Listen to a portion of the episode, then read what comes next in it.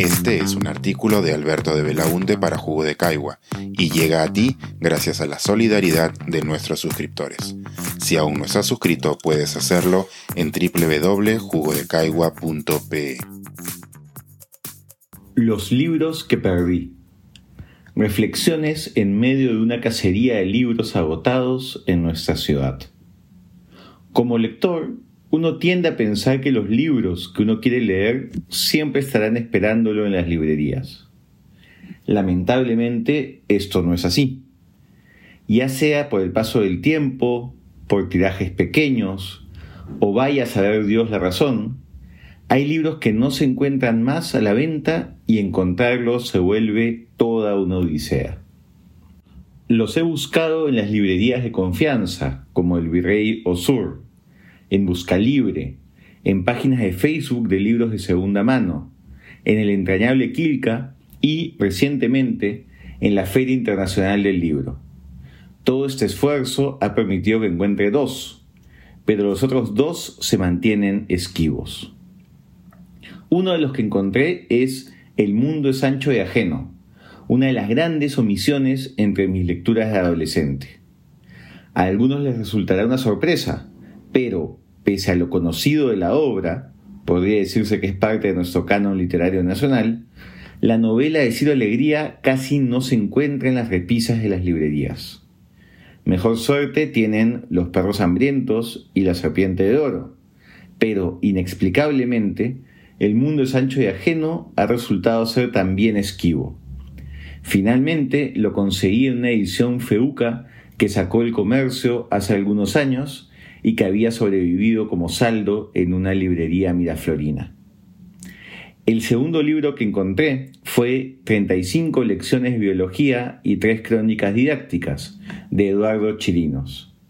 En realidad, quien buscaba el poemario era un amigo de la maestría que estoy cursando, pero luego de acompañarlo en una infructuosa búsqueda por esas librerías maravillosas que se esconden en el centro de Lima alrededor de Quilca, quedé contagiado con su obsesión. En el Perú, el libro fue editado una sola vez por la Universidad Católica C. Sapiense en 2015, con un tiraje de 500 ejemplares. Previamente había sido publicado por la editorial Valparaíso en España en 2013, pero esa edición no llegó a nuestro país. Luego de una ardua búsqueda, encontré un ejemplar solitario en una inesperada librería en El Polo, y los amigos del virrey lograron encontrar un segundo libro en sus almacenes.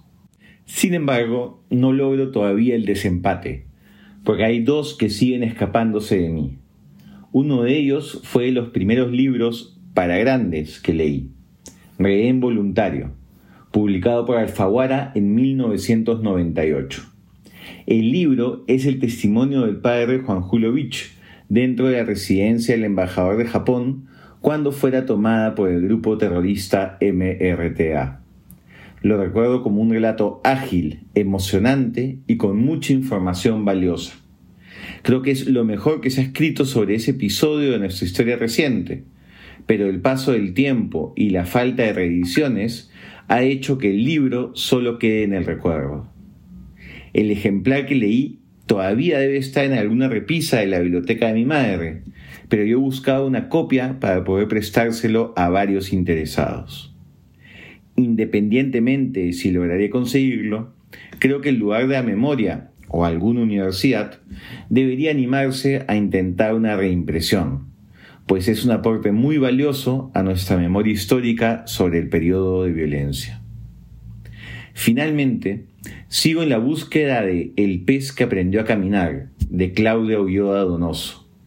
Una profesora de la maestría de escritura creativa que llevo en la PUC lo recomendó con entusiasmo, y se trata justamente del único libro de la autora peruana que ha desaparecido de los estantes.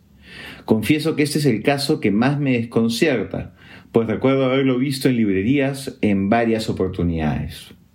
El libro es de 2006 y tuvo incluso una reedición en 2013, ambas veces con estruendo mudo.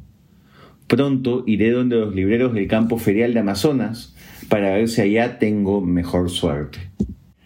Hay algo de sobrecogedor en la idea de que un libro pueda desaparecer así, luego de haberlo visto en varias oportunidades en diversas visitas a librerías de la ciudad.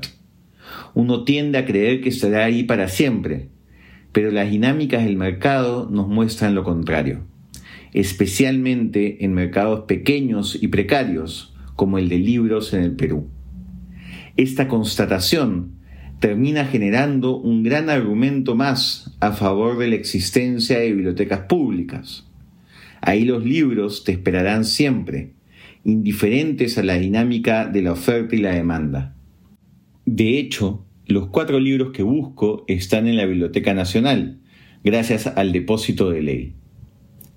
Este argumento se suma a otros ya conocidos a favor de la biblioteca pública. Democratización en el acceso al libro, garantía de bibliodiversidad, promoción de la lectura, generación de espacios educativos y de convivencia seguros, etc. Pese a toda la evidencia que existe al respecto, lamentablemente encontrar autoridades en altos cargos que estén realmente comprometidas con esta causa termina siendo más difícil y frustrante que encontrar un libro descatalogado. Pensar, escribir, editar, grabar, coordinar, publicar y promover este y todos nuestros artículos en este podcast y nosotros los entregamos sin cobrar. Contribuye en www.jugodecaigua.pe barra suscríbete y de paso envía como suscriptor nuestras reuniones editoriales.